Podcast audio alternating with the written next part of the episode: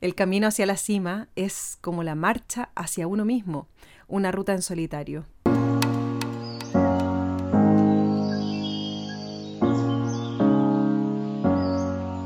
Soy Carolina Fernández y esto es Montaña para Todos.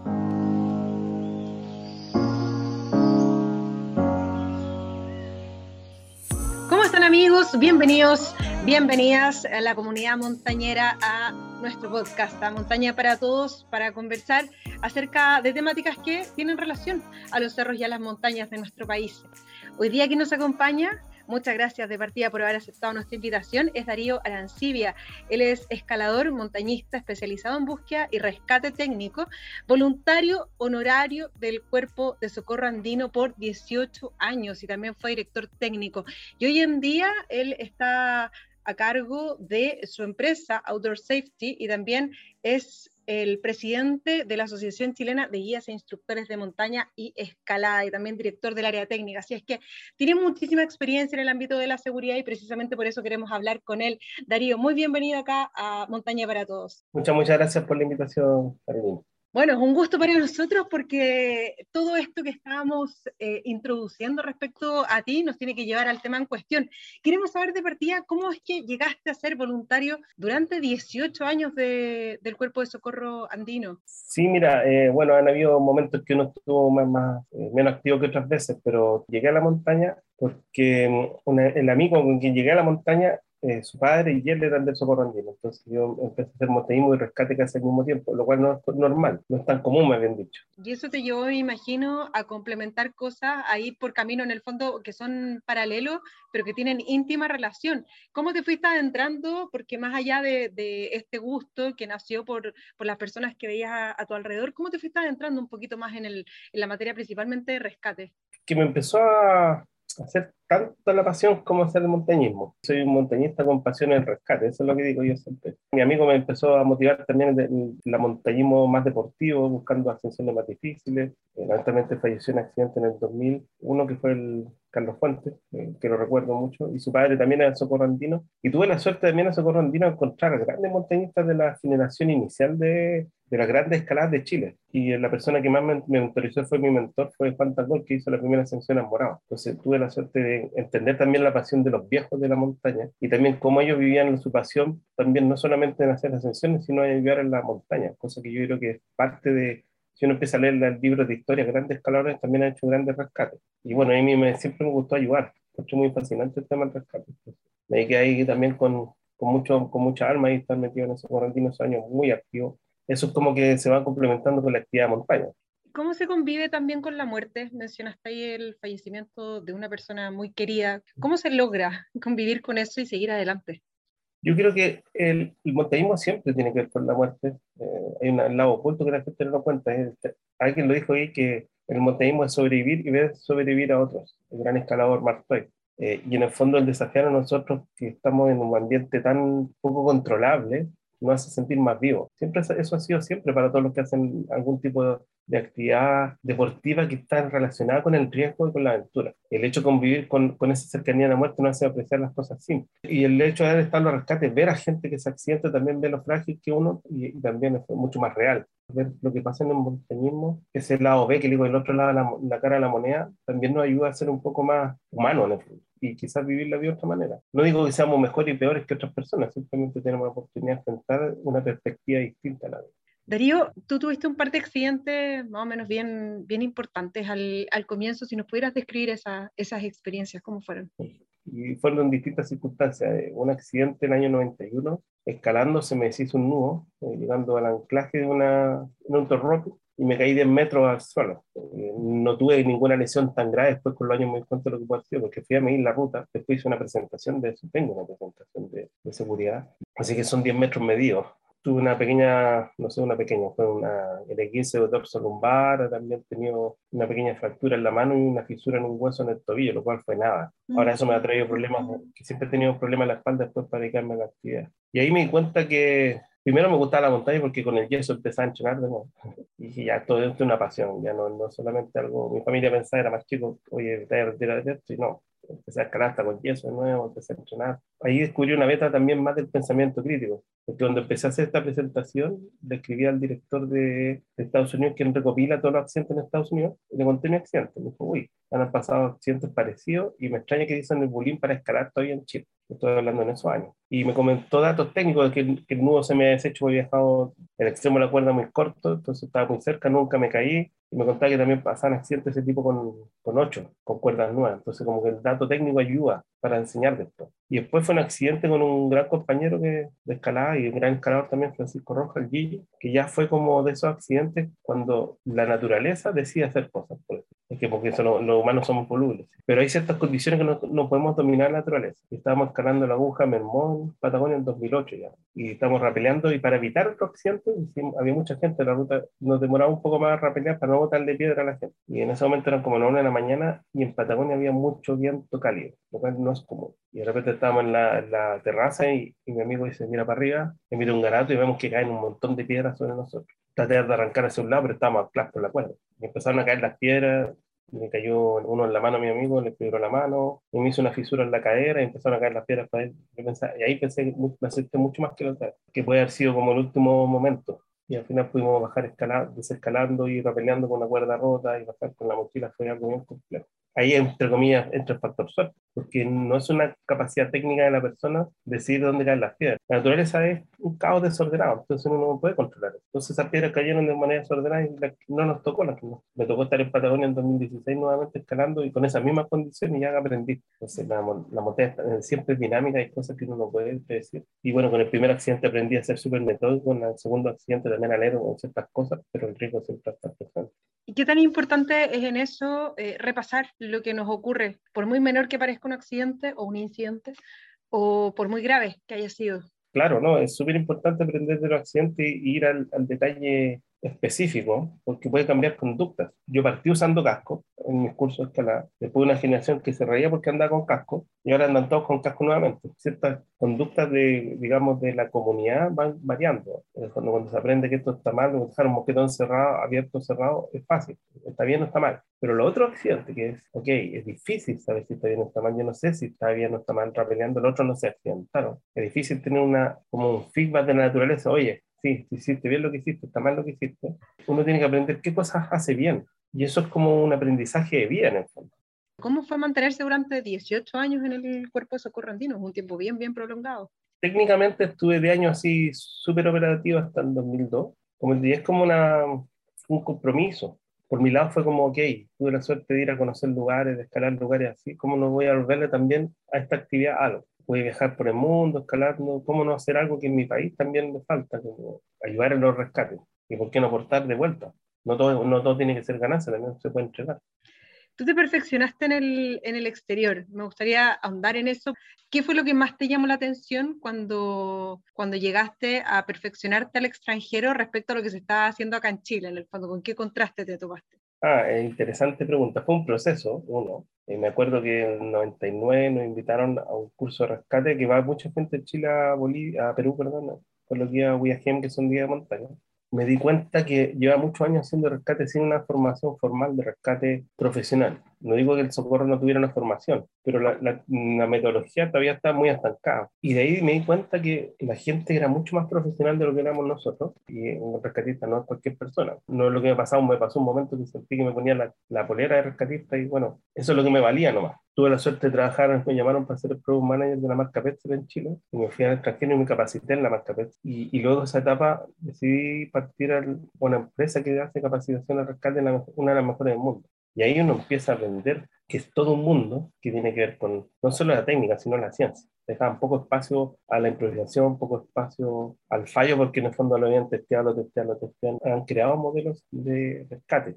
Entonces, cuando me di cuenta ahí cómo era la metodología, no solamente manejo cuerdas, sino también organizacional, el fundamento científico ahí atrás, eh, fue todo un paso adelante. Es como no saber usar el computador y de repente conoce Internet y todo. Todo un salto. Estábamos muy, muy retrasados respecto a, a ese primer mundo de rescate? Eh, yo voy a hablar del área outdoor, yo creo que sí, pero que siento ahora que la gente está entendiendo que falta eso. Ya, en esa época llegué y como que era como un bicho raro. ¿Y cuál es tu visión actual del cuerpo de socorro andino? ¿Cuál es tu, tu, visión en el fondo del tema rescate en montaña de día en Chile? Yo creo que ahí pasan dos cosas importantes. Uno, que los rescates han cambiado, son más búsqueda y rescate eran, no eran poco seguidos, de sido unos 20 rescates al año, pero esos 20 días eran en montaña en situaciones medias complejas. Y ahora pasa que en Santiago está todo como en la precordillera o la cordillera que no es de alta montaña, porque va mucha más gente.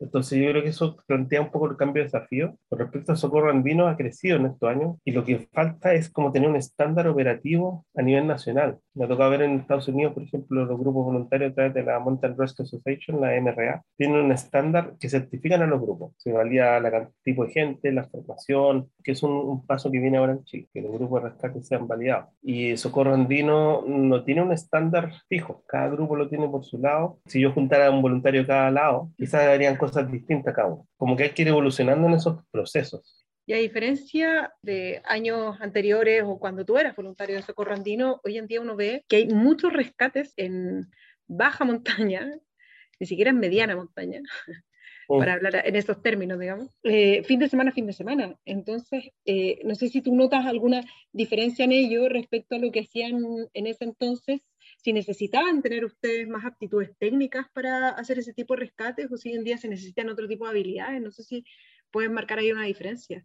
Sí, mira, yo creo que eh, ahí, tocaste un punto que es como reevaluar el sistema de emergencia en, montaña.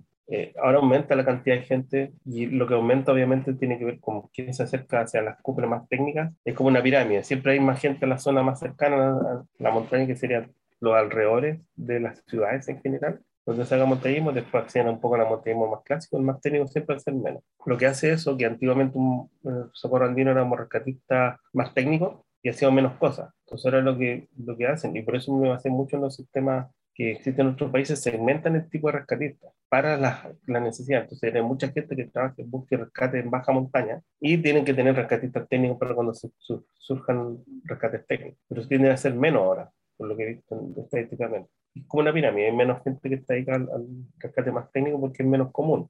Pero cuando pasa, hay un problema, porque si no hay rescatistas técnicos pasa a ser un riesgo incluso para el rescatista o para el sistema.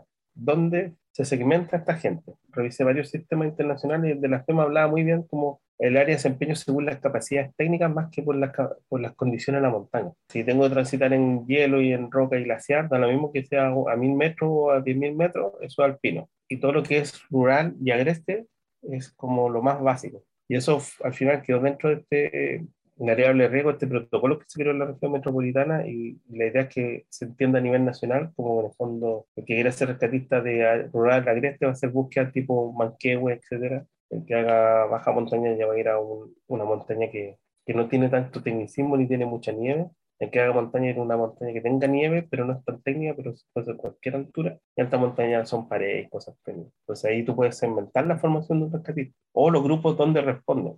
Según toda tu experiencia recopilada durante estos años y viendo los accidentes que, que ocurren semana a semana en la montaña, ¿qué medidas se podrían tomar en relación a, a las propias personas que, que, ascienden como para evitar tanto, tanto accidente?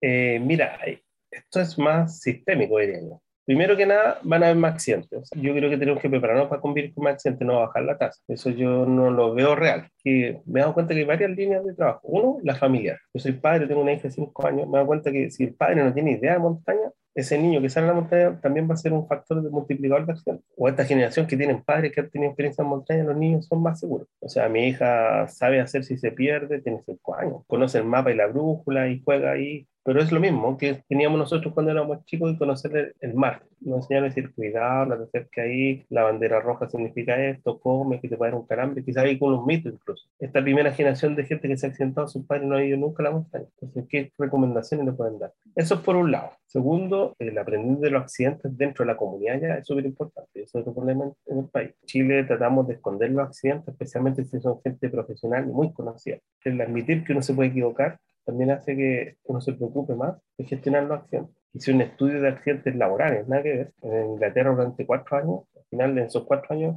los que buscaron cero accidentes tuvieron más accidentes, incluso muertos. Lo que no buscan cero accidentes no tuvieron accidente, no tuvieron muertos, porque convivían con eso, porque tratan de tener cero accidentes, entonces al final había un accidente para que sean los datos, no fue culpa de otros, no, no quieren hacerse porque buscan esa meta. Entonces yo creo que un país que busca cero accidentes va a falsear todo, al contrario, hay que admitir que pasa. Por otro lado, los parques nacionales o los lugares que tengan mucha actividad deportiva tengan una, buena información de riesgo del lugar. Creo que eso sí es importante. Bueno, Chamonix, donde nació el montañismo deportivo, y me dieron una charla de una hora de climatología al lugar. Lo único que me acuerdo que me quedó grabado, mira, si ven nubes, pueden venir rayos y arranca. Y me pasó eso, estábamos escalando con un amigo ahí, de repente se tapó en una hora y parecían que, que tenía pinta de ser rayos, nos escapamos. Y hubieron rayos y lamentablemente falleció gente en esos rayos en el Pasa El, el tratar de evitar los accidentes como para tener no accidentes no es muy sano. Lo que hay que hacer es como culturizar y vivir con los accidentes.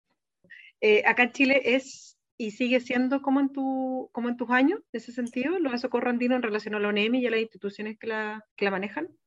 Eh, mira, yo no he visto ninguna ley de emergencia específica ni han cambiado la constitución, ni tampoco han habido cargos específicos en búsqueda y rescate. Aquí me explico, si tú quieres buscar a entrevistar al encargado de búsqueda y rescate a nivel nacional de gobierno, de montaña no vas a nadie. Estamos en subdesarrollado en esa parte todas las emergencias en montaña tienen que ser emergencias que se sale rápido. Ahora, el GOPE en, Santiago, yo sé porque hemos, no hemos conocido salida rápido. Entre comillas, va pasando el sistema, pero me tocó en una coordinación de un rescate de avalancha que el fiscal dijo no suben mañana. Entonces, también no sacamos nada con tener o sea, gente muy capacitada si el sistema tampoco está bien engrasado, por decirlo, bien, bien coordinado. Sí, de todas maneras. Es un, es un aspecto sí o sí a, a mejorar dentro de la, de la estructura de Estado, que ni siquiera es de gobierno.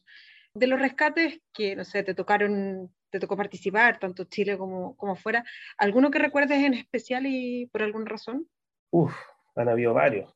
Me acuerdo de uno que nos, nos invitó a los buenos muchachos a comer unas parrillas después que nos rescatamos y llegó a todo el socorro andino. Una persona está en el plomo. También me acuerdo de, de otro muy especial. Estábamos escalando las torres con mi amigo Carlos Fuentes y era otro compañero y habíamos estado compartiendo. Y que fue un rescate que participamos entre comillas, como un sistema improvisado. Por suerte había muchos escaladores muy buenos. Entre medio, un médico de montaña, súper complejo, fracturas puestas en las dos piernas, pasamos la noche vivaqueando en un saco y el otro día lo sacó un helicóptero. Me contaban ahí que estuvieron a punto de cortarle la pierna porque había perdido mucha sangre. Y de ahí después me tocó con mi futura señora, estábamos paseando ahí, que la conocí en el ¿no? otra historia. Y un accidente en el mismo lugar, bajando de la Torre Norte, fractura de fémur esa persona tuvo mucha suerte, después nos juntamos, eh, incluso en Santiago, a conversar y a comer, porque cuando se accidentó pidió ayuda y justo al lado venía otro amigo a escalar, había buen tiempo y había un matrimonio de gente norteamericana que uno había sido voluntario en un grupo de rescate y era médico de urgencia. Y yo era del socorro y mi señora psicóloga de emergencia, estuvimos todos ayudando. Y también pasó la noche afuera y también salió por el helicóptero, pero especialmente desde el del 95 me acuerdo que se llevó el helicóptero a la persona y nos abrazamos todos llorando los rescatistas y todo el esfuerzo de poder sacarlo con vida, pues, porque me ha tocado sacar gente fallecida también. Y el otro rescate que comentaba fue el del, el volcán San José, con los 4.500, que incluso en esa época hicimos recreaciones para la televisión, porque fue realmente mucho esfuerzo. Dos días sacando a alguien, bajando la camilla de noche, de un helicóptero que llegó y fue, mucho. Éramos ocho personas y la persona sobrevivió. Esos son los rescates que recuerdo más. Oye, por último, Darío, he escuchado esto, así que no, no, es, no es producto de mi imaginación. Hay clubes que, por ejemplo, sabiendo todo este sistema engorroso que hay y burocrático, como para tomar una decisión de ir a buscar a alguien y todo el aparataje que hay que movilizar, toman sus propios recaudos y ponen avisos de salida, cosa de que si hay algún accidente o alguien no llega a la hora o el día pactado, sale un grupo de ellos mismos, de otros montañistas, a buscarlo, en vez de acudir a, a Socorrandino, llamar al GOPE, etc. Eh, ¿Qué opinión te merece eso? Mira, no tengo una opinión muy clara sobre salir a buscar. Creo que los clubes que gestionan sí la gestión de la emergencia es bueno. ¿Qué hacer en caso de que algo pase? mi señora trabajó, también fue coordinadora de, los, de rescate en el entonces no lo mismo llamar a un ministerio y pedir un helicóptero a pedir ayuda al 133, por decirlo así. Hay ciertos canales que uno ya maneja. Creo que es bueno que se sepa qué hacer en caso de un accidente, que los clubes asumen eso como algo, como organizaciones, bueno, porque en el fondo cuando pasa un accidente no se sabe qué hacer. O se llama a todos y se llaman a todos juntos y se empiezan como a desesperar porque no tienen un protocolo de, de, de respuesta a la emergencia, por decirlo. Siempre es bueno que sepa alguien de tu familia y que se entienda lo que hace eh, ¿qué pasa si tú no llegas? Lo cual, en cierta medida, es bueno, porque no, el socorro andino, yo me he fijado que no, bueno que con los años tengan avisos salida ahí, o incluso carabineros. Le genera mucho esfuerzo de controlar eso. En el fondo debería tener un operador preguntando, ¿llegaste, no llegaste? Y no, creo que no es su labor. Creo que debemos ser menos paternalistas como país, hacernos más responsables nosotros mismos. Por eso lado creo que es bueno. Ahora que la gente y los clubes salgan a hacer su rescate, depende del tipo de actividad. La gestión de riesgo y rescate implica otros procesos de estimación de riesgo. Si el equipo está entrenado, si hay una buena coordinación, si hay, hay buenos protocolos previos, si el mando y comando está súper claro, quién, porque un liderazgo eh, directivo, que se llama el sistema comando de incidentes, si está todo eso bien, uno puede gestionar, podría decir, ok, funciona. Pero dudo que los clubes trabajen en toda esa área, porque no se han formado como rescatistas. Ahora, si un club lo hace y lo, lo hace bien, no creo que haya problema. en el fondo se transformaría, se transformaría como grupo de rescate a la vez el club de montaña. Pero si no, para bajar un poco la ansiedad solamente, no buscar el recurso, puede haber un riesgo. Porque claro, yo entiendo que el club salga más rápido quizás que el sistema de respuesta local. Puede pasar. Pero hay cierto nivel de ansiedad o de control que se maneja que mantiene la independencia de un grupo de rescate porque va con, está entrenado emocionalmente a enfrentar situaciones de gente accidentada, porque hay que ver gente muerta quizás, hay que ver gente con fractura del hueso afuera, puede ser indirecto, mm. Y que un club vaya a ver a tu amigo de siempre en esas condiciones, no sé si están entrenados para responder a ese tipo de emergencias. Es como asistir a una operación así, no sé, pues hay padres que han visto el parto de su hijo en una cesárea y, no lo aguantan. Se desmayan. Sí, yo estaba en esa situación, entonces estaba como, vamos, doctor, dele, dele, con cuidado. Pero son cosas que se entrenan. Pues. Sea, más, más que si está bien o no, quizás puede ser, si no hay otro sistema local, puede que funcione, pero que cumplan los protocolos y las formaciones mínimas. Eso me preocupa más. Ahora, si te pregunta como conclusión final, creo que sería bueno que el sistema de emergencia se fortalezca en Chile y que, por ejemplo, el GOPE se dedique a hacer rescate en montaña si lo va a hacer, o abra un área independiente, porque el GOPE hace otras cosas entre medio, que no vienen nadie con montaña, y hay un gran problema y el socorro también andino, que para ciertos niveles puede ser un, alguien que haga trekking, ok, puede ser que se dedique a búsqueda en áreas rurales y agrestes, pero alta montaña tiene un cierto nivel mínimo, un, currículum mínimo y, quizás un test mínimo para poder acceder a trabajar en esa área. De eso se trata, ¿no? De, tener gente más especializada en, en la materia y acorde a, los nuevos desafíos, la cantidad de personas que estamos subiendo la montaña. Darío, de verdad ha sido bien completa toda la, toda la conversación que hemos, que hemos tenido para profundizar acerca de, de, la seguridad, porque hemos tenido otros capítulos donde abordamos esta materia, gestión de riesgo específicamente, pero sabemos que no es suficiente. Pues. Siempre es necesario hablar un poquito más porque hay gente que sube a la montaña convive con el riesgo y convive con, con la muerte, como dijimos bien al, al comienzo del capítulo. Te queremos agradecer nuevamente haber participado acá de, y hacerte un espacio para estar junto a nosotros en nuestro podcast. Gracias, por toda la invitación. y saludo a toda la gente que está escuchando y ojalá que podamos ser un país más maduro en montaña con, con los años mm. y que es un esfuerzo desde la gente que es profesional, la gente que hace recreación, me imagino que con temas medioambientales, otros temas. Yo creo que la parte de la seguridad, los países que conviven con, su, con el riesgo son los países que mejor están preparados para los accidentes en montaña. Esa es una de las cosas que a mí por lo menos me quedó bien, bien grabada de lo que, de lo que nos contabas con todos tus años de, experiencia en la materia. Así es que, bueno, ese era Darío Arancibia, le agradecemos su participación acá en el, en el podcast. Eh, para todos los que nos están eh, escuchando, para todos los que repasaron este capítulo, los invitamos también a seguir nuestras redes sociales, a comentar este otro este y otros capítulos, bien digo, en el Instagram montanaparatodos.cl y también en el correo electrónico montanaparatodos.cl arroba gmail.com y también proponernos otras temáticas, porque esto de la montaña es muy, muy amplio. Les mandamos un abrazo enorme, cuídense, será hasta la próxima. Chao, que estén bien.